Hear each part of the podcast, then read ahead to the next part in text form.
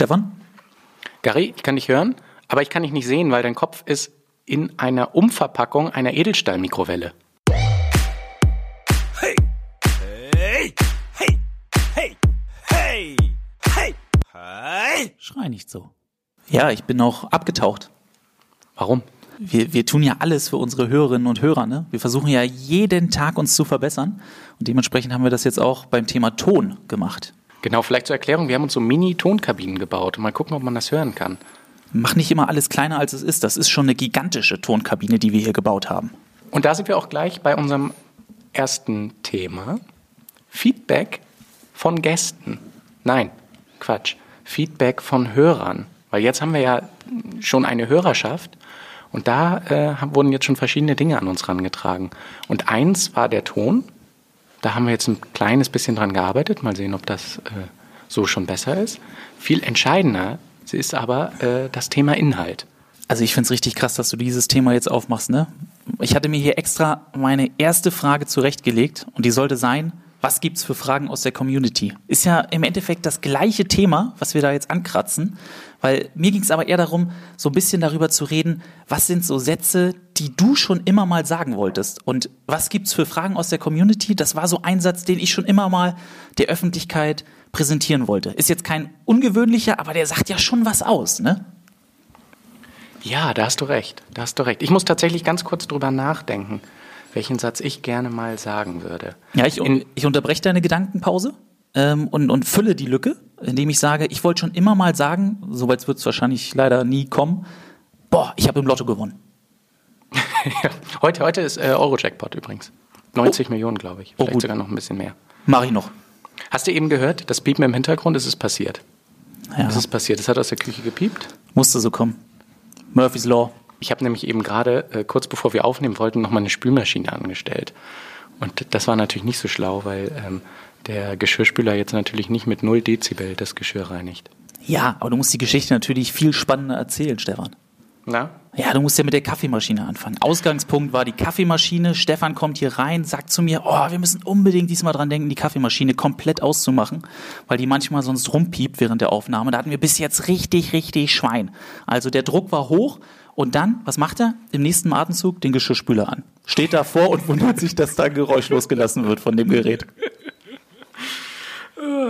So, äh, ich, ich lenke noch eine Runde weiter ab, bevor ich den Satz sage, den ich äh, schon immer sagen wollte.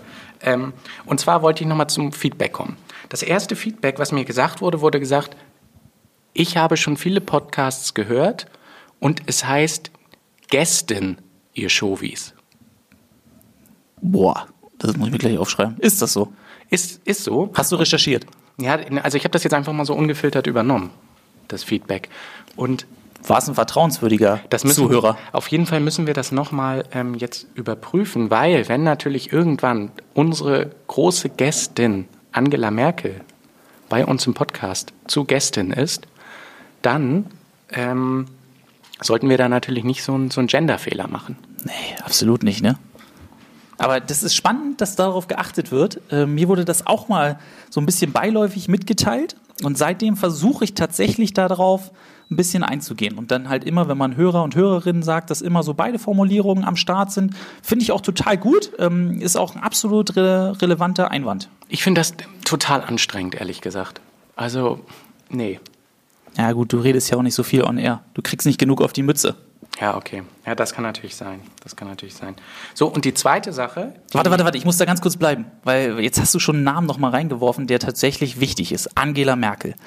Ich habe mir die Frage gestellt, unser Ziel, also ich liebe es ja, das, das definitiv, aber wie viele Menschen auf diesem Planeten haben wohl überhaupt die Nummer von Angela Merkel, die uns wirklich helfen könnten?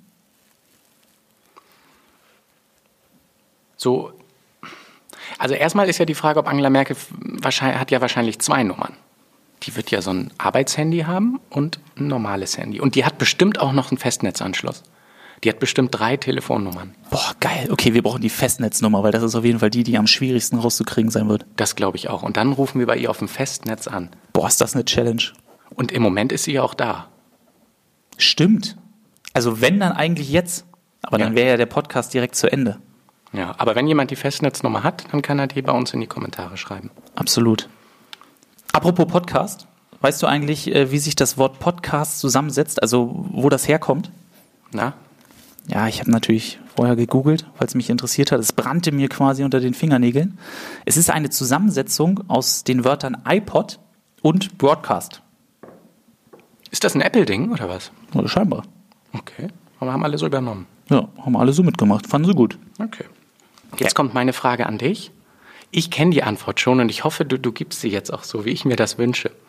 Du bist ja ganz viel unterwegs und fährst von Kommentatorenjob zu Redaktionsjob und wieder zurück und fährst auch manchmal zur Familie. Und manchmal musst du ja auch ganz spät abends zurückfahren. Wie ist da deine Taktik, um wach zu bleiben, Gary? Witzig. Du kennst die Antwort? Da bin ich jetzt gespannt. Also es gibt tatsächlich mehrere Varianten, ganz klar. Ne? Also ich glaube, das ist jetzt auch kein Geheimnis, ähm, was ich da jetzt aufdecke. Zum einen ist natürlich der Klassiker, man fängt an, indem man das Radio ganz laut stellt und singt fröhlich mit. Hättest du gedacht, dass ich ein guter, guter Sänger bin? Ja, schon, glaube ich Ja, schon. ja, zu Recht, zu Recht. Das ist so das, was ich als erstes mache. Ähm, und dann, klar, trinke ich auch viel Energy Drinks. Und zwar bis zu einem ganz gewissen Punkt. Na? Du musst schon schmunzeln. Warum? bis zu einem ganz gewissen Punkt, wenn man nämlich schiffen muss. Das hilft ungemein wach zu bleiben, weil wenn man schiffen muss, dann kann man nicht einschlafen. Das ist wahrscheinlich sogar wissenschaftlich bewiesen. Und dann fahren sich die letzten Kilometer viel besser. Man, man ist dann zwar vielleicht ein ganz, ganz klein wenig von der Straße abgelenkt, weil man schon ziemlich dringend einmal äh, austreten müsste. Aber an sich ist das schon die Variante, die auf jeden Fall ähm, Top 1. Hast, hast du das eigentlich immer, hast du, hast du es immer bis nach Hause geschafft? Ja, also ich musste selten anhalten. Also ich habe ja generell das Credo, ähm, gerade auf längeren Strecken, ich halte nur, wenn getankt werden muss. Ja. ja. Also ich hasse das ja anhalten zu müssen, gerade wenn man dann auf der Autobahn unterwegs ist. Ähm, das ist alles Zeitverschwendung. Und es geht da um fünf Minuten, die man früher nach Hause kommen kann. War das die Antwort, die du Das hören war wolltest? genau die Antwort, die ich hören wollte. Ich habe auch ein bisschen so in mich reingeschmunzelt. Ich bin ja, hab, ich habe es ja schon gesagt, ich bin ja noch so ein bisschen unerfahren mit diesem Mikro. Deswegen wusste ich nicht, ob ich jetzt so richtig lauthals hier so reinlachen soll. Ja, also ich huste auch ins Mikro, ne? Ja. Ja, das gehört dazu. So, aber Ähm. jetzt komm hier mit deinem Satz noch um die Ecke. Ach ja. Ja, jetzt, hab, jetzt war ich so aufgeregt, dass ich ähm, meinen Satz, was würde ich gerne mal sagen? Okay, macht nichts. Wir geben dir noch ein bisschen mehr Zeit zum drüber nachdenken und füllen diese Phase, indem wir unseren Gast schon mal vorstellen. Sebastian Hackel ist das nämlich. Er ist WWE-Kommentator für Pro7 Max, The Zone-Kommentator für MMA, spricht ein vorzügliches Englisch, fitnesssüchtiger Typ und auch, ja, ich gehe so weit, Erfolgspodcaster, denn der hat schon zwei Podcasts am Start. Mit ihm wollen wir uns jetzt unterhalten. Hallo, Stefan. Ich schließe bloß kurz mein Headset an Super. und dann äh, bin ich ready to rumble. Sebastian, kannst du uns so gut hören? Weil äh, Gary und ich sprechen in Kisten für den besseren Sound. Sehr, sehr gut. Das hört sich sehr gut an. Sebastian, herzlich willkommen in unserem Podcast und ähm, ich möchte mal deine Worte aufgreifen, weil ich mich ja dadurch auch mal mächtig fühlen möchte. Herzlich willkommen WWE-Universum hier bei Schrei nicht so. Wo kommen diese Worte eigentlich her, dass ihr immer so begrüßt, wenn es um Wrestling geht? Keine Ahnung. Also erstmal schön, dass ich dabei sein darf. Vielen Dank für die Einladung. Ähm, ja, es hat sich irgendwann so eingebürgert ne? und äh, dann sind wir dabei geblieben. Stark. Du bist ja wöchentlich zu hören als WWE-Kommentator für Pro7 Max, macht unter anderem aber auch bei The Zone ähm, mit Wrestling einmal allgemein formuliert. Welchen Stellenwert hat das für dich? Boah, Wrestling, Wrestling. Ähm, äh, Wrestling war ein Lebenstraum ähm, seit meinem neunten Lebensjahr. Ich bin jetzt 39, also es sind jetzt ja, so 30 Jahre, in denen ich Wrestling-Fan bin. Und äh, Wrestling hat mein Leben verändert. Wrestling hat mein Leben geprägt. Äh, das war immer mein Ding schon als Kind. Also ich habe auf dem Pausenhof schon um meinen Hulk Hogan-Bandana gekämpft, weil damals war es da halt der Freak, ne? Als Wrestling-Fan. Aber mittlerweile, wenn ich bei uns ins Dorf komme, auf äh, so ein Fest oder so, dann äh, finden es alle cool. Alle wollen die Geschichten hören, wie es denn war bei WrestleMania und wie das denn so ist, wenn man eine Sendung aufzeichnet beim Fernsehen und so weiter. Also äh, Wrestling habe ich extrem viel zu verdanken. WrestleMania ist ja auch ein gutes Stichwort, weil es am Wochenende wieder weitergeht, diesmal aber unter besonderen Vorzeichen. Ähm, wie ist das für dich? Ähm, ich muss ganz ehrlich sagen, es ist eine seltsame Zeit, Ähm, aber ich bemerke, dass mir auf Twitter, auf Instagram, auf Facebook, ich bin ja da Social Media affin, sehr viele Fans begegnen und äh, dass sehr viele Fans ausdrücken, wie sehr sie sich freuen darauf, dass es frisches, neues Entertainment gibt in dieser Zeit, in der ja alles steht. Es steht ja Fußball, Basketball, Eishockey. Äh, man kann sich einen Film nur so oft in der Wiederholung ansehen und dann äh, gibt's eben WrestleMania. Natürlich ohne Publikum, ja, das ist ungewohnt, aber es sind zwei Abende, Samstag und Sonntag und auf Posi Max haben wir ja versucht, alles möglich zu machen. Also wir haben die WrestleMania Week ausgerufen, haben natürlich Raw kommentiert, haben SmackDown kommentiert, aber zeigen auch jeden Wochentag eine komplette historische WrestleMania. Und die Fans danken es uns extrem in dieser seltsamen, komischen, ungewohnten Zeit. Und jetzt muss man das ja äh, vielleicht einmal noch mal ein bisschen mehr erklären. WrestleMania, das ist das größte Wrestling-Event des Jahres, um das mal einordnen zu können. Und das ist ja auch überhaupt nicht selbstverständlich, dass das überhaupt stattfindet. In Anbetracht der Tatsache, dass vor kurzem ja auch erst Wimbledon beispielsweise abgesagt worden ist. Also sprich, Wrestling ist das einzige, was im Moment sportlich gesehen überhaupt noch stattfindet. Ja, also das ist so der letzte Anker für viele Fans, der letzte Entertainment-Strohhalm und äh, ich kann mich nur wiederholen, also es sind sehr viele Stimmen laut geworden auf Social Media, die gesagt haben, hey, wir finden es toll, dass ihr weiterhin die Sendungen kommentiert, dass weiterhin was produziert wird. Natürlich ist es anders, natürlich sind die Umstände nicht so, wie ich zum Beispiel bei WrestleMania 32 erlebt habe, dass wir vor 100.000 Leuten da in einem riesen Stadion die Show kommentieren. Es ist ein bisschen anders, aber dennoch freut es sehr viele Menschen und daran ziehen sich sehr viele Menschen hoch und ich denke, das können wir momentan alle gebrauchen. Ist es denn dann auch anders für dich ähm, beim Kommentieren, dass man das Ganze mit Corona erstmal ausblenden muss, um dann sich so ein bisschen mehr darauf einzulassen? Ähm, bei mir ist es eigentlich immer so, wenn ich am Kommentatorenpult sitze, wenn ich am Mikro sitze, dann äh, switcht einfach was. Da geht ein Schalter weg, dann spreche ich auch nicht mehr bayerisch, dann versuche ich mich ein bisschen im Deutschen zu versuchen. Und, Dieses äh, Deutsch. genau. Äh, und äh, versucht da einfach ähm, der Kommentator zu sein und alles dafür zu tun, dass der Zuschauer informiert ist, gut unterhalten ist. Und ähm, das ist mein Job und den lebe ich. Sebastian, ich würde gern noch ein bisschen über dein, dein Leben sprechen. Und du hast ähm, vorhin so schön gesagt, mit neun auf dem Schulhof um äh, das Hulk Hogan Bandana gekämpft. Im Vorfeld habe ich mir auch so ein bisschen Gedanken gemacht, was, was waren so meine Helden der Kindheit? Und da gehören zum Teil tatsächlich auch Wrestler dazu. Ich möchte trotzdem eine andere Geschichte einmal ganz kurz erzählen und dich dann auch nach deinen Helden der Kindheit fragen. Gerne, und zwar habe ich eine, eine Erinnerung, ich weiß gar nicht mehr, wie alt ich da war. Da war ich mit meinen Eltern in Portugal in der Algarve. Und da sind Jungs, die werden damals wahrscheinlich so 15, 16 gewesen sein. In so einer kleinen Stadt standen die oben auf einer Brücke und sind in einen extrem flachen Fluss gesprungen. Also in meiner Erinnerung war der wirklich, der war, der war kein Meter tief. Und die sind so aus drei, vier Meter Höhe mit dem Körper gesprungen und hatten aber so eine Technik, dass die nur ganz flach eingetaucht sind. Und das ist was, immer wenn ich so zurückdenke an, an Helden meiner Kindheit, dann denke ich tatsächlich nicht an irgendwelche Prominenten oder Leute aus dem Fernsehen, sondern ich denke an diese Gruppe Jugendlicher, die sich getraut haben und eine Technik entwickelt haben, da von dieser Brücke zu springen. Also ein schöner Vergleich, das gefällt mir. und ich würde dich gerne fragen, wer, wer, waren, wer waren deine Helden der Kindheit und wie haben die dich vielleicht auch begleitet, auch vielleicht in manchen Situationen begleitet? Ähm, zum einen finde ich das eine wunderschöne Frage. Zum anderen finde ich, dass Helden vor allem für Jungs äh, sehr wichtig sind, denn Mädchen sind ja meistens vernünftiger. Das sehe ich an meinen beiden Mädchen. Äh, bei mir war es so, das hat mit vier angefangen. Colt Sievers, ein Colt für alle Fälle, kennt vielleicht viele. Mhm. Ähm, das hat da zwar zu einem kleinen Intermezzo geführt. Ich bin mit vier Jahren mal aus dem Schlafzimmerfenster gesprungen bei meinen Eltern. Das war so ungefähr drei Meter hoch und äh, danach war ich ein bisschen groggy. Das fanden sie nicht so gut.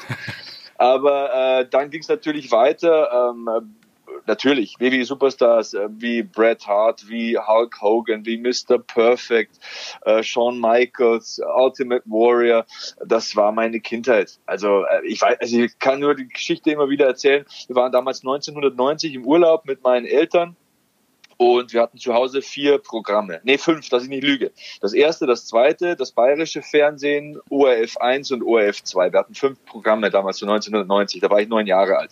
Und dann waren wir in Ungarn im Urlaub und da hat man eine Satellitenschüssel und plötzlich äh, konnten wir da circa, ich sag mal, 150, 200 Kanäle empfangen.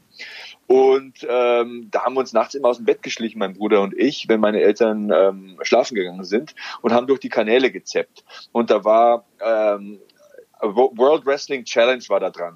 Ja. Und da hat die Hart Foundation damals gegen Demolition gerestelt und mein Bruder schaut mich an und ich schaue meinen Bruder an und so, Heilige, was ist das? Also, das ist kein Comic, das ist kein Film, das sind ja eigentlich Sportler, aber doch Entertainer. Ey, ich sieh mal, wie der aussieht. Bret Hart, lange schwarze Haare, Lederjacke, Sonnenbrille, coole Moves und äh, ey, wir waren hooked. Also wir waren süchtig. Der, das Virus hatte uns, also no pun intended, kein, das Wortspiel ist wirklich nicht beabsichtigt, aber dieses Virus hatte uns wirklich im Griff und es hat uns nie wieder losgelassen.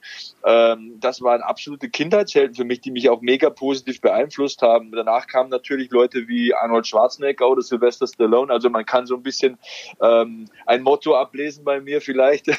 ich habe mir dann mit 13 meinen ersten Handelssatz angeschafft und habe auch immer Sport getrieben, also Fußball, Basketball, Judo versucht und ähm, ja, irgendwann so Anfang 20 habe ich dann aufgehört, Fußball zu spielen, habe mich aufs Krafttraining konzentriert und äh, bin in eine Wrestling-Schule und habe mir Stiefel angezogen und eine kurze Hose und habe da losgelegt.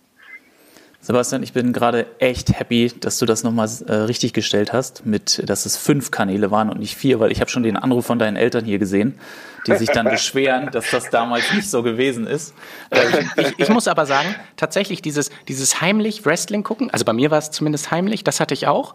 Und auch bei Arnold Schwarzenegger habe ich auch große Ohren gekriegt, weil da erinnere ich mich noch, ähm, du dich bestimmt auch, weißt du noch, als Conan der Barbar rauskam. Ah, Conan habe ich in meinem Leben hundertmal geschaut und das ist keine Übertreibung. Ich habe die Special Edition DVD und das Steelbook, ist zwar beides der gleiche Film, aber äh, ja, bin mega, mega Arnold Schwarzenegger-Fan. Mega. Boah, du hast jetzt so viele Themen aufgemacht. Bei mir gehen gerade tausend Wolken durch den Kopf. Ich weiß gar nicht, wo ich anfangen soll, aber ich pick mal einfach einmal rein mit der Hand und nimm was raus, weil du gerade gesagt hast, dass du auch Fußball gespielt hast. Ähm, ja. Jetzt kommentierst du WWE und MMA. War das eigentlich mhm. auch mal was, wo du dich gesehen hast als Fußballkommentator? Ähm, nee, ähm, überhaupt nicht, ehrlich gesagt, weil in Deutschland diese äh, Fußball-Stammtischkultur, die ist mir manchmal ein bisschen zu herb. Da weiß es jeder besser und man kann es keinem recht machen. Und ähm, ganz ehrlich, Fußball ist mir zu faktisch. Also Fußball ist immer äh, Müller auf Huber, rechts nach links, oh, Schuss, Tor, so. Äh, das ist immer so, pff, ja, äh, auch die, wenn ich einen Fußballer interviewen müsste, also das ist wie Cornflakes ohne Milch irgendwie. Also äh, äh, ja, wir müssen uns verbessern. Jeder muss seine zehn Prozent bringen und der Torwart natürlich auch seine paar. Und äh, ja, nächstes Spiel ist das schwerste Spiel. Wir müssen nach vorne schauen. Boah, also das ist schon sehr, sehr, sehr trocken. Also ich, ich verstehe auch immer noch nicht, wieso Fußball der Volkssport Nummer eins sein kann bei uns. Wahrscheinlich, weil es jeder spielen kann, weil es jeder kapiert. Ähm, ähm, aber ähm, zum Beispiel äh, Wrestling oder auch MMA, das ist halt Sport und Entertainment. Wenn ich einen Conor McGregor durch einen Vorhang kommen sehe, das ist mehr Charisma als der Kader des FC Bayern insgesamt hat. Also ähm, es fasziniert mich einfach. Das ist vielschichtig, das sind Persönlichkeiten, das ist der Kampf gut gegen böse, beziehungsweise Weise dann, wenn äh, Charaktere wie McGregor oder, oder, oder Habib Nurmagomedov aufeinanderprallen, das sind unterschiedliche Standpunkte dann. Das ist faszinierend und äh, es gibt einfach keine pure Art des Sports oder der Auseinander Auseinandersetzung, wenn zwei Kerle in einem Ring oder in einem Käfig sich anblicken, der Ringrichter nickt und dann geht's los. Das ist einfach die purste Form der Auseinandersetzung. Das geht zurück, ja, ich glaube, äh, vor 3000 Jahren gab es das ja schon. Ne? Also ähm, im alten Griechenland hat man sich ja schon immer so gefragt, so ähm, äh, wer ist besser? Ähm, lass uns mal in die Arena steigen und dann machen wir es untereinander aus. Allein wenn man diese Aussage jetzt mal herausnimmt, dann merkt man schon direkt, ähm, wie bildlich deine Sprache ist. Ähm, Sprache, finde ich, ist ja generell so ein unheimlich spannendes äh, Themenfeld.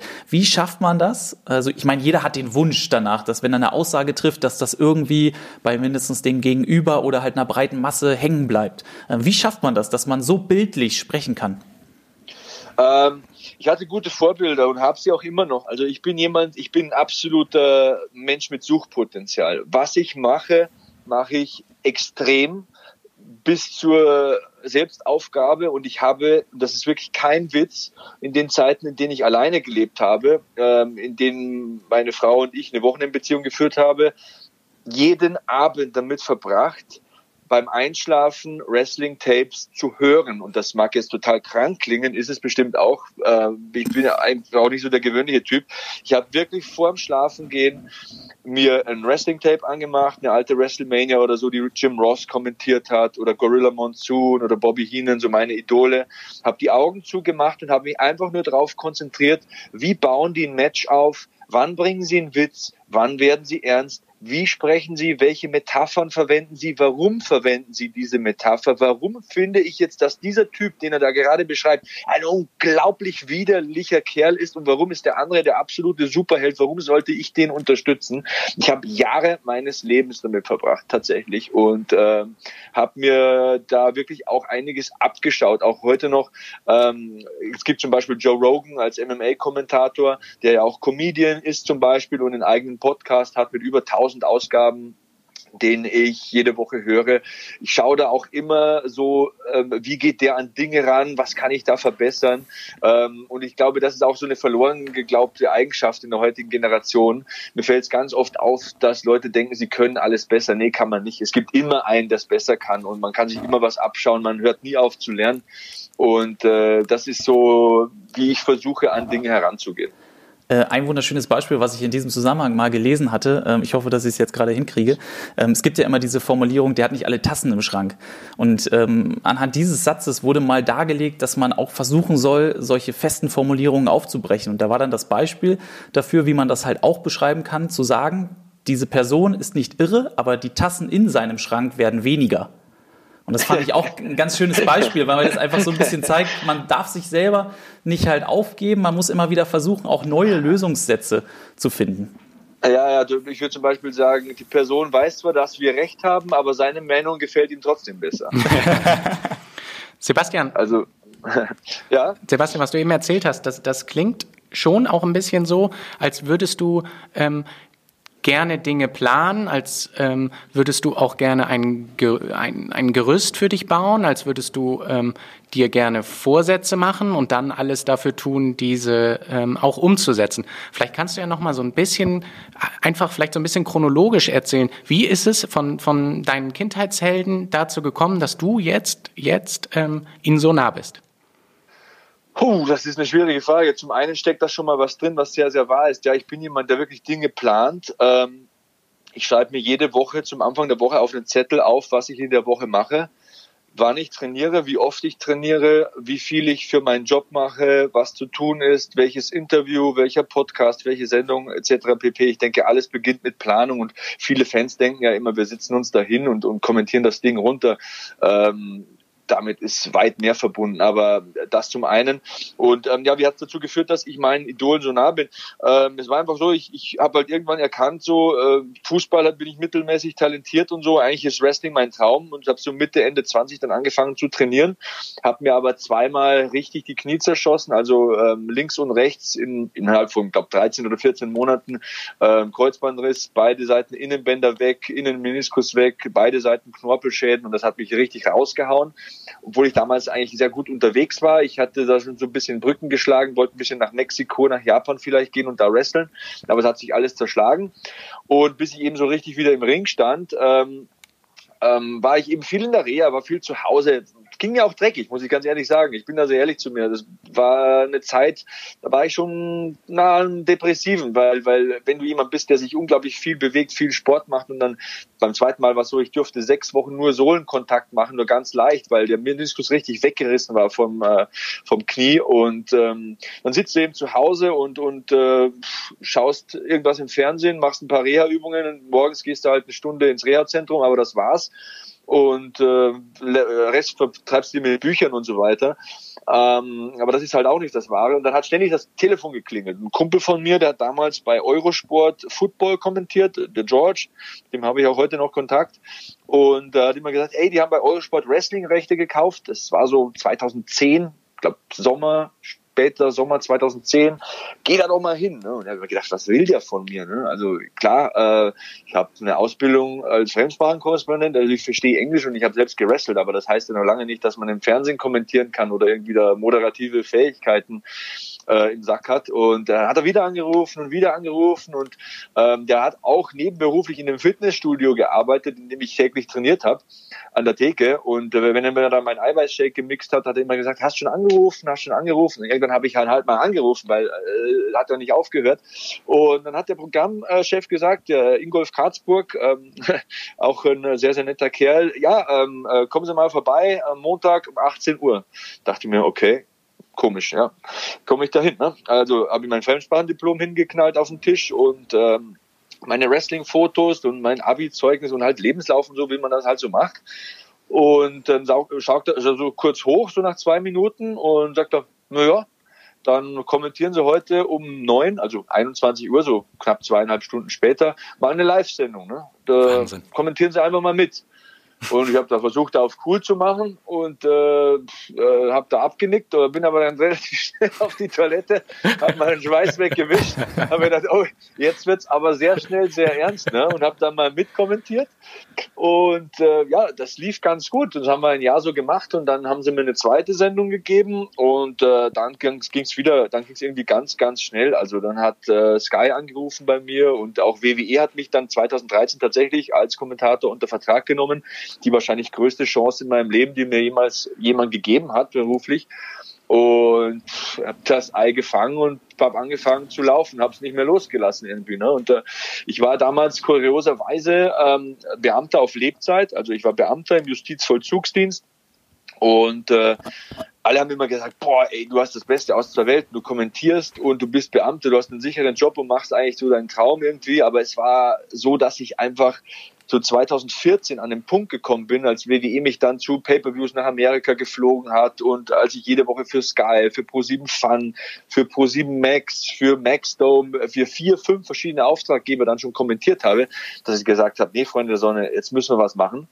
Und ich habe dann äh, 2014 nochmal Teilzeit beantragt ein Jahr und habe dann 2015 meinen Beamtenjob gekündigt, weil ich gesagt habe, so, Freunde, jetzt alles oder nichts, jetzt bin ich Anfang 30, jetzt machen wir das, das Ding läuft, wie du es formuliert hast, ich kann meinen Träumen, meinen Idolen, meinen Stars nahe sein, ich kann Teil von dem Zirkus sein.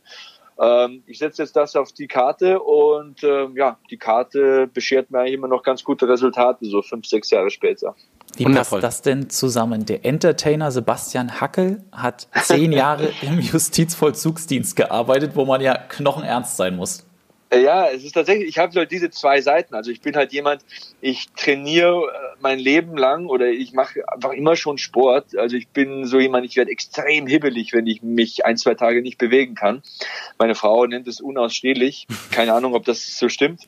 Ähm, aber ja, und äh, diese disziplinierte, diese sportliche, körperliche Seite, die habe ich. Ich war auch als Fußballer, äh, können sich viele nicht vorstellen, bierernster Typ, also wirklich äh, sehr, sehr knochentrockener Innenverteidiger oder auf dem Sechser habe ich oft gespielt. Äh, mein Trainer hat immer gesagt, flüg einfach weg, was wegflügen, was du wegflügen kannst. Und dabei bist du dann geblieben.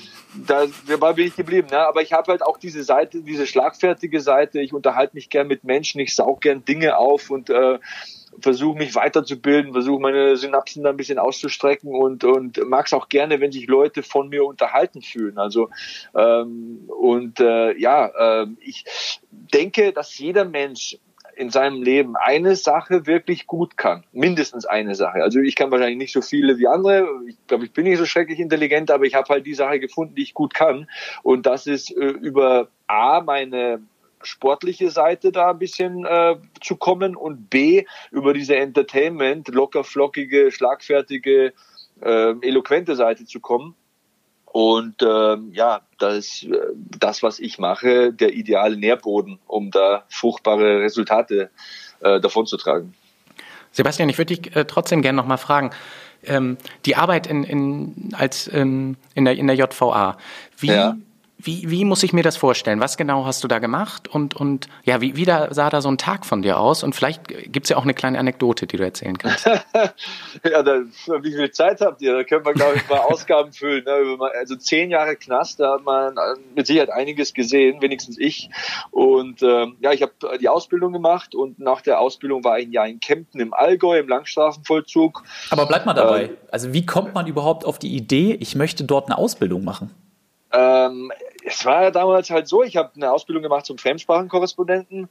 Also ich habe nach dem Abi ein Studium gemacht, als Lehr äh, Lehramt studiert, aber es war trocken wie die Sahara. Also nach dem Grundstudium gesagt, nee, Freunde, viel Spaß, aber das ist nichts für mich. Ich habe dann innerhalb von zwei Jahren die Ausbildung zum Fremdsprachenkorrespondent gemacht und wollte dann eben mit viel Elan in die Wirtschaft gehen. Aber 2004 war die Wirtschaft halt ziemlich am Boden und äh, als ich mir dann das Gehalt angesehen habe für das, was man können musste damals, äh, habe ich gesagt, äh, ich probiere es mal mit Beamtendienst und habe dann mich bei der Polizei beworben. Ich habe aber eine Sehschwäche, also Sporttest lief super, aber bei der See, beim Sehtest haben sie halt dann gesagt, nee, ähm, irgendwie da, damals war die Grenze bei 0,0 Dioptrien und da war ich halt äh, vier oder fünf Dioptrien drüber. und äh, ähm, dann habe ich Auswärtiges Amt probiert, da hätte ich auch den Test geschafft und dann haben die aber gemeint, nee, so vier Jahre Malta und dann äh, vielleicht in die Ukraine nochmal vier Jahre, dann können sie vier Jahre Innendienst machen in Bonn, aber dann müssen sie wieder vier Jahre ins Ausland. Dann haben wir so gedacht, boah, ich bin eigentlich schon Familienmensch, vielleicht möchte ich irgendwann Kinder. Ob man die alle vier Jahre da in ein anderes Land zerren will, das weiß ich nicht. Und äh, bei der Justiz hatte ich auch die Aufnahmeprüfung gemacht, die habe ich auch bestanden. Da habe mir gedacht, hey, passt auch ganz gut. Das kommt dem Polizeidienst ganz nahe. Ich glaube, da, das ist was für mich. Das probieren wir jetzt einfach mal. Und dann habe ich 2005 eben angefangen, habe ähm, in Landshut und Straubing meine Ausbildung gemacht. Ähm, also Straubing ist Hochsicherheitsvollzug zum Beispiel. Also da sind halt wirklich die dicken Eier. Und ähm, ja, dann war ich ein Jahr in Kempten abgeordnet und dann kam ich an die JVA München. Das war eigentlich die schönste Zeit, denn als ich da so durch die Tür gekommen bin, haben, da gab es so eine Sicherungsgruppe. Also das war so ein bisschen man muss sich das so vorstellen, vielleicht wie das SEK bei der Polizei. Das sind halt die Jungs drin, die halt, äh, ja, bisschen hartgesottener sind und äh, auch Bock haben auf Training und so weiter und ähm, äh, ja, eben dann nach Handys suchen, nach Drogen suchen, Auseinandersetzungen bereinigen in Anführungszeichen und haben mich dann gefragt, ob ich da mitmachen will. Und ja, dann äh, war ich in der Sicherungsgruppe der JVA München und das hat äh, sehr viel Spaß gemacht. Da habe ich sehr verrückte Menschen kennengelernt. Das war ein unglaublicher Zusammenhalt. Wir wurden halt wirklich gerufen, wenn es ernst wurde. Wenn, keine Ahnung, wenn sich einer in der Zelle verbarrikadiert hatte und seinen äh, Zellengenossen als Geisel genommen hatte, dann sind wir halt angerückt und haben aus der Unruhe schnell Ruhe gemacht. Und wenn du da mit solchen Kollegen in so eine Zelle gehst, wo dich vielleicht ein Messer erwartet oder Glassplitter oder eine, irgendein angespitzter Gegenstand, äh, dann wusste ich immer, egal mit wem ich da rein bin von meinen Jungs, dem ist es lieber, er bekommt's ab als ich. Also wir hatten nun fassbaren Zusammenhalt und haben da auch nie verloren bei unseren Heimspielen. Das kann ich tatsächlich sagen. Ähm, und es war eine, war eine wirklich eine schöne Zeit. Ich habe auch sehr schweren Herzens ähm, diese, diesen Dienst dann quittiert, weil ähm, es einfach nicht mehr anders ging. Und ich dachte mir, ey, wer hat schon mal die Chance, wirklich seinen Lebenstraum zu erfüllen? Du bist es dir einfach schuldig, mach das, versuch's. Und äh, zu den Jungs habe ich immer noch Kontakt und äh, wir haben auch wirklich wilde Dinge erlebt. Also, wo fange ich am besten an? Also, naja, über Einzelheiten über die Spieler des und Verantwortlichen des FC Bayern München werde ich jetzt mal ausklammern. Ähm, äh, wir haben da wirklich tatsächlich Drogenfunde gemacht, äh, Handys gefunden, auch bei Prominenten. Ähm, wir hatten tatsächlich auch Auseinandersetzungen. Also das, ich bin einmal gebissen worden im Dienst tatsächlich ähm, von einem Gefangenen, der von dem gab es noch keine Daten, der war frisch zugefangen und ähm, und, und ich wurde in Oberschenkel gebissen und habe dann wirklich tatsächlich sechs Wochen auf meinen HIV-Test gewartet. Das war nicht so lustig. Ähm, ja, äh, war eine wilde Zeit, war eine schöne Zeit mit interessanten Dingen, die ein Normalbürger wahrscheinlich nicht so zu sehen bekommt. Ein bisschen überspitzt formuliert, das klingt ja auch so wie dort herrschen eigene Gesetze, ähnlich wie es in einem Wrestling-Ring der Fall ist. auf jeden Fall, auf jeden Fall. Ich meine, ähm, wir hatten viel mit der Russenmafia zu tun. Äh, da war es dann auch so, dass da eine extrem starre Hierarchie herrscht. Also da gibt es eben einen an der Spitze und ein paar Handlanger und äh, der Rest ist halt so, die machen das Tagesgeschäft und äh, das ist dann auch sehr schwer, solche äh, Hierarchien zu durchbrechen. Das ist für einen normalen Menschen, der jetzt von außen kommt, so äh, wie ich, so vom so ein Junge vom Dorf, gar nicht zu verstehen, wie sowas funktionieren kann, aber man checkt es dann eben doch und ähm, ja, ähm, man könnte da vom Hundertsten ins Tausendste kommen. Ähm, Suchtproblematik. Also das war für mich immer unglaublich. Also viele denken ja immer, ja Heroin oder Kokain oder oder äh, Crystal Meth, das sind so die die schlimmsten Drogen. Ich behaupte das Gegenteil. Also die Droge, die du äh, wahrscheinlich am frequentesten antriffst und die uns gar nicht so bewusst ist in der Gesellschaft, ist der Alkohol. Also was habe ich im Knast Alkoholentzüge gesehen? Was habe ich an an an äh, an, an fantasierenden Gefangenen erlebt. Also da hat sich mal einer an meinem Bein festgeklammert, der war bestimmt schon 50, und hat gemeint, sehen Sie nicht den weißen Reiter, sehen Sie nicht den weißen Reiter. Und der Drogentest war komplett negativ, der war einfach nur vollkommen ähm, Alkoholiker und äh, im Knast hast du halt keinen Alkohol mehr. Natürlich bekommst du auch Medikamente und natürlich wirst du da gecheckt und so weiter. Aber wie krass Menschen abdrehen auf Alkoholentzug, was das aus Menschen macht, was das aus Familien macht, wie das soziale Verhältnisse zerstört, was der Alkohol anrichtet, äh, ist mir bis dato nicht bewusst gewesen. Und äh, es ist mir aber dann sehr schnell bewusst geworden. Und dann informiert man sich natürlich. Und dann habe ich mal so eine Broschüre gelesen von den anonymen Alkoholikern. Und da hieß es, wer täglich 0,4 Liter Bier oder Wein oder mehr als die 0,4 Liter konsumiert, ist der Definition nach schon Alkoholiker. Und wenn man das mal sacken lässt, und sieht dann, also wir zelebrieren das ja auch vor allem hier in Bayern so mit Oktoberfest und Duld und äh, was weiß ich. Ähm, da kommt man ein bisschen ins Nachdenken. Also äh, das hat viel in mir bewirkt. Und äh, andere Geschichte vielleicht noch, bevor ich jetzt wirklich zu lang werde. Ähm, ich hatte, also ganz am Anfang hatte ich mal eine Station, als ich noch normaler Stationsbeamter war, hatte ich meine 50, 60 Gefangenen unter mir. Und da suchst du dir halt so einen aus, das nennt man Hausarbeiter, der so den Flur reinigt und der ein bisschen Acht gibt auf Sauberkeit und so und, und dein Büro dann putzt und so. Und da hatte ich einen, das war ein Bankräuber. Und ja, irgendwann kommst du halt ins Gespräch und dann hat er mir das halt so mal erzählt, wieso er denn jetzt sechs Jahre im Vollzug ist. Und dann habe ich mir gedacht, ey, eigentlich geht das schneller als man denkt. Das war so ein Typ, wirklich ganz sympathischer Kerl, gepflegt. Das ist so ein Typ, mit dem, äh, ja, würdest du auch auf der Straße ein Gespräch anfangen. Und ähm, es war ihm so, er hat halt gerne Fußballwetten abgeschlossen mhm. und hat halt im Suff 30.000 Euro verzockt. So, und äh, dann wollte er die 30.000 Euro wieder zurück und was hat er gemacht? Hat sich 30.000 geliehen, hat die wieder eingesetzt und hat die auch richtig verkackt. So, und dann hat er auf einmal so, äh, stand er mit 60.000 Euro in der Kreide. Und was hat er gemacht? Kurzschlussreaktion, hat sich eine Plastikpistole äh, geschnappt, ist in die Kreissparkasse und äh, wollte da Geld mitnehmen. Aber wie es ja heute so ist, so ein Banküberfall, ist ja auch nicht so, dass die heute so mega viel Kohle vorrätig haben. Hat halt ein paar tausend mitgenommen, ist nach Hause und eine Stunde später hat ihm das, oder zwei Stunden später hat ihm das SEK die Wohnzimmertür eingetreten. So, dann sitzt er halt fünf, sechs Jahre im Knast wegen so einer Kurzschlusshandlung.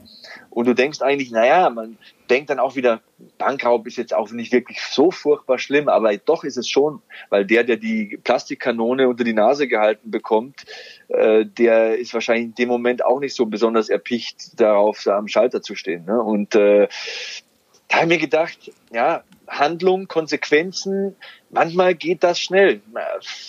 Manchmal verurteilt man vielleicht auch Menschen schnell und man weiß gar nicht, ey, in welchem psychologischen Druck die momentan stehen und so weiter.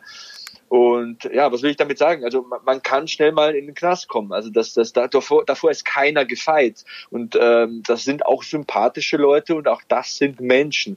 Und das habe ich mir versucht immer vor Augen zu halten. Ja, danke dir für den, den spannenden Einblick. Ich würde trotzdem gern noch zu einer Sache äh, einmal zurückkommen. Und zwar, ähm, du hast das vorhin nur so ein ganz bisschen erzählt, du hast viel trainiert. Erzähl doch mal, wie sieht so ein Wrestling-Training aus?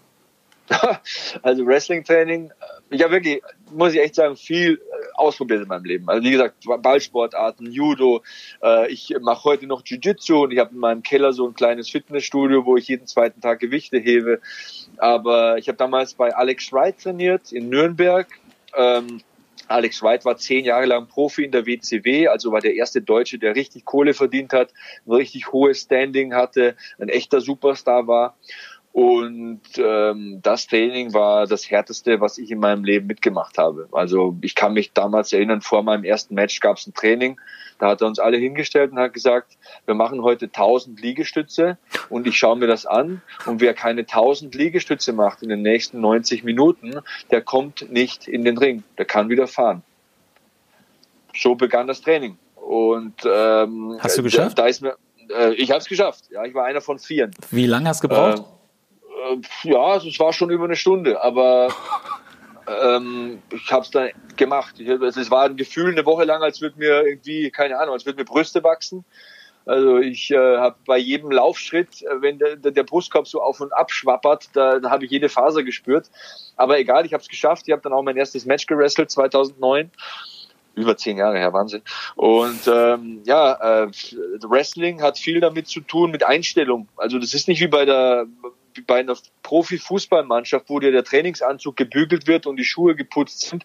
Da hat jeder seine Knieschoner selber dabei, da hat jeder seine Thunfischdose und gute Kohlenhydrate in der Sporttasche jeder ist seines eigenen Glückes Schmied und ähm, ist eine eigene Welt, die Disziplin erfordert, die bunt ist, die schillernd ist, die unterhaltsam und, und äh, lustig wirkt manchmal sogar. Aber das ist auch knallharter Profisport, das ist sehr viel Selbstverantwortung.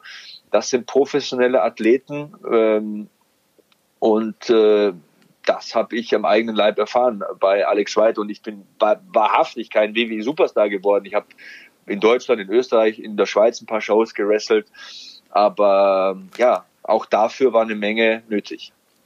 Sebastian, wie, während, während des Kampfes, wie, wie kommuniziert man da mit seinem Gegner?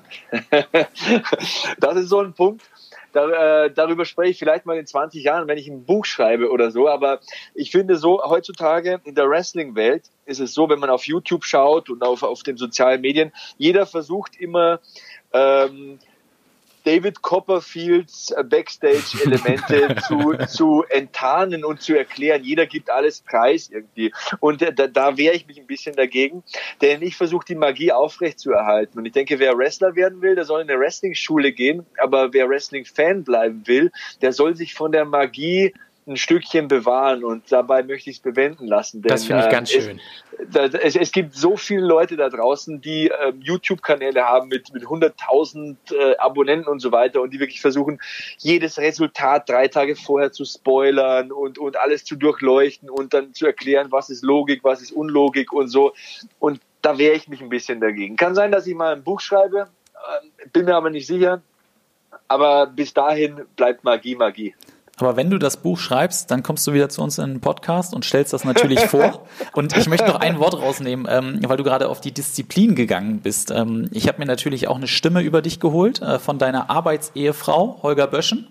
ähm, was, was Raw angeht und äh, die Kommentatoren-Schiene. Der hat das auch betont, dass du eine wahnsinnige Disziplin hast und er hat noch einen ganz interessanten Fakt ähm, gebracht. Und zwar meinte er, dass ähm, er sehr bewundert an dir diese unerschütterliche positive Einstellung zum Leben. Jetzt haben wir ja eigentlich gehört, du hast so viele Hürden gehabt, du hast so viele Herausforderungen ähm, erfolgreich bestanden. Wie schafft man das dann trotzdem, wenn man vor so viele Prüfungen auch gestellt wird, immer wieder diese positive Einstellung zum Leben beizubehalten? Das ist eine sehr, sehr gute Frage. Das ist eine sehr, sehr gute Frage. Ähm, ich glaube, ich begründe es einfach mit meinen Vorbildern. Also wenn man den Lebensweg von einem Arnold Schwarzenegger sieht, der aus einem kleinen, klapprigen Haus äh, kommt mit einem Plumpsklo und Gouverneur, Actionstar, weltbester Bodybuilder, Social Media Influencer wird, dann gibt's einfach keinen anderen Weg, als äh, ähm, zu sagen, ich muss da durch. Es gibt, es gibt einfach keine andere Art, an die Dinge ranzugehen, wie wird schon, ich arbeite hart, ich putze mir jeden Tag den Mund ab und anderes Beispiel, anderes Vorbild. Ich denke, jeder Mann, der ähm, Funken Testosteron in sich hat, hat schon mal Rocky geschaut und mag Rocky auch. Wenn du Rocky nicht magst, lösch meine Nummer. ähm, aber, aber ähm, Rocky ist so ein Ding. Du, du, du.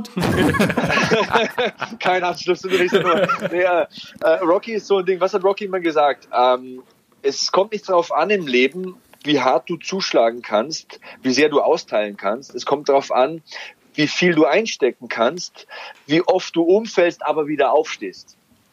Das ist die Qualität im Leben. Und meine Güte, was soll ich sagen? Ich habe so viel missgebaut in meinem Leben. Ich bin so oft gescheitert, durch die Führerscheinprüfung gefallen, ähm, Studium geschmissen. Beim Wrestling hat es nicht geklappt wegen beiden Kreuzbandrissen. Also da bin ich immer wieder zurückgeworfen worden. Aber ich habe mir auch, auch immer jeden Tag gesagt, ey, steh auf darauf kommt es im Leben an. Es ist nicht entscheidend, wie, wie, wie, wie, wie cool du bist, wie gut du bist, wenn du oben stehst und wie mächtige deine Schwinger sind, wenn der Gegner angenockt ist. Mund abputzen, weitermachen. Und man muss, das ist auch noch so eine, so eine, so eine Weisheit, äh, diese, diese Staubsaugermentalität, äh, die ich immer gerne anspreche. Da sagen jetzt immer viele, ja, Staubsaugermentalität, was meint ihr jetzt? Ist das verrückt? Du musst immer wieder klingeln im Leben immer wieder klingeln. Irgendwann geht eine Tür auf. Damals hat bei Eurosport die Tür den Spalt aufgemacht und ich habe dann den Fuß reingeschoben, habe äh, zugesehen, dass die Tür nicht mehr zufällt und der Spalt ging immer wieder weiter auf. Ich habe mehr Angebote von Sendern bekommen, mehr Sendungen bekommen und so weiter. Und ich denke, darauf kommt es an. Man darf nie den Mut verlieren. Man muss wieder aufstehen. Man darf natürlich auch mal ein bisschen liegen bleiben. Das ist nichts Falsches dran, mal zu sagen, hey, ich blase Trübsal, heute geht es mir nicht so gut, ich bin traurig, ich habe einen Rückschlag erlitten. Man darf gerne auch mal ein bisschen liegen bleiben im Staub, aber irgendwann musst du wieder aufstehen. Weil wir ja auch ein Reality-Podcast sind, äh, das war gerade auch einfach nur ein Sketch vom Allerfeinsten. Du sprichst das Wort Klingeln an und in dem Moment klingelt es hier an der Tür, weil der Paketbote, was hat er vorbeigebracht, Stefan? Äh, Laserjet Pro ähm, Kartuschen. Stark, so, so kann Laserjet das sein. Pro Kartuschen, Wahnsinn. Ja, aber das macht das Ganze doch greifbar, das macht doch äh, raw. Ähm, Sebastian, wir haben noch einen Anschlag auf dich vor. Ähm, wir haben schlag dich mich. drauf vorbereitet. Ja, ich schlag fest, Achtung, ähm, weil ich ja auch ein richtig trainierter Typ bin. Nein, nicht ansatzweise so wie du. Ähm, wir haben unsere Kategorie zwei Minuten, wo der Gast zwei Minuten lang ähm, das Mikrofon bekommt und ähm, eine Message loslassen darf, über irgendein Thema sprechen darf, was ihn bewegt, ähm, was er für wichtig erachtet, dass man das mal an alle mitteilt. Es kann eine kleine banale Sache sein, es kann aber auch eine große Dimension annehmen. Ähm, deine zwei Minuten starten jetzt. Ähm, wenn ich nur zwei Minuten Zeit habe, da spreche ich nicht über Wrestling, MMA oder meine Podcasts, dann spreche ich über den Menschen, der am wichtigsten ist in meinem Leben. Und der wichtigste Mensch in meinem Leben ist meine Frau. Ich habe meine Frau ähm, 2002 kennengelernt, ähm, im Alter von 21 Jahren. Und ich hatte damals 52 Euro und ein paar Cent auf dem Konto. Also der Kontoauszug ist irgendwo. Momentan weiß ich nicht, wo er ist, aber er ist da. Wir sind erst umgezogen, deswegen ähm, er ist auf jeden Fall da. Es waren 52 Euro und ein paar zerquetschte. Und ich habe beschlossen, von diesen 52 Euro, da lade ich dieses nette Mädel da zum Essen ein. Und äh, wenn ich jetzt äh, ironisch oder sarkastisch sein möchte, dann würde ich sagen, das war die beste Investition meines Lebens. Denn äh, dieser Mensch ist nie von meiner Seite gewichen. Ähm, er hat mich immer unterstützt, extrem unterstützt, also auch als mir dreckig ging oder als ich keine Kohle hatte oder nichts hatte. Und ähm, ja, also wir haben uns zusammen sehr viel aufgebaut und da, da spreche ich jetzt nicht von einem Haus oder von einem Auto oder so. Ähm, da spreche ich von zwei super süßen kleinen Kindern und äh, von einer Beziehung, die man mit Geld nicht bezahlen kann. Und ähm, ja, was soll ich sagen? Also meine Frau ist unfassbar wichtig für mich und die Message, die ich mitgeben möchte, ist, ähm, die wichtigen Menschen im Leben sind die, auf die es ankommt. Es kommt nicht auf die Masse an Freunden an oder an Kumpels an. Es kommt auf qualitativ gute Menschen an, die dich immer unterstützen, die du um drei Uhr morgens anrufen kannst, die immer an deiner Seite stehen. Und ähm, so ein Spruch von mir ist, die fünf wichtigsten Menschen in deinem Leben bestimmen, wer du bist. Das sind meine Eltern, das sind meine beiden Kinder und allen voran meine Frau. Ähm, ich, tja, ich habe viel Glück, weil ich beim Fernsehen bin und so weiter, aber das ist nicht wahres Glück. Ein wahres Glück ist, so einen Menschen an seiner Seite zu haben. Sebastian, vielen, vielen Dank. Und ähm, damit schließen wir auch unseren Podcast und Gary und ich sagen Tschüss. Vielen, vielen Dank. Ja, danke euch. Vielleicht mal wieder, ne? Auf bald. Ciao. Ciao.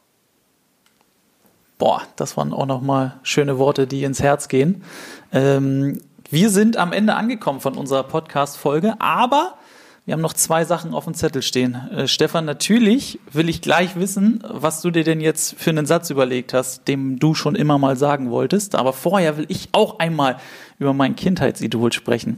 Ähm, das ist mir in dem Moment dann, als ihr dieses Thema aufgemacht habt, in den Kopf gekommen und ich wollte einfach den Namen Simba in den Raum mal werfen. Bisschen eine überraschende Note vielleicht, aber Simba, der kleine Löwe, der so eine unfassbare Mission hatte, so eine unfassbare Aufgabe vor die Brust gesetzt bekommen hat und von quasi ganz unten sich nach ganz oben gearbeitet hat. Und das ist äh, so ein schöner Film, König der Löwen, dass man diesen kleinen Löwen Simba doch auch mal positiv hervorheben kann an dieser Stelle. Ja, und dann kann ich jetzt ja auch noch meinen Satz loswerden zum Ende. Ich würde gerne äh, irgendwann sagen können, ich bin in jedem Land dieser Erde gewesen. Oh, das würde ich auch gerne sagen wollen. In diesem Sinne könnt ihr vielleicht diesen Satz schon mit Ja beantworten oder den schon selber treffen. Das wär's. Findet selber heraus, denkt mal drüber nach. Hat Spaß gemacht für diese Woche. Wir hören uns nächste Woche und bleibt vor allem gesund. Ciao, ciao.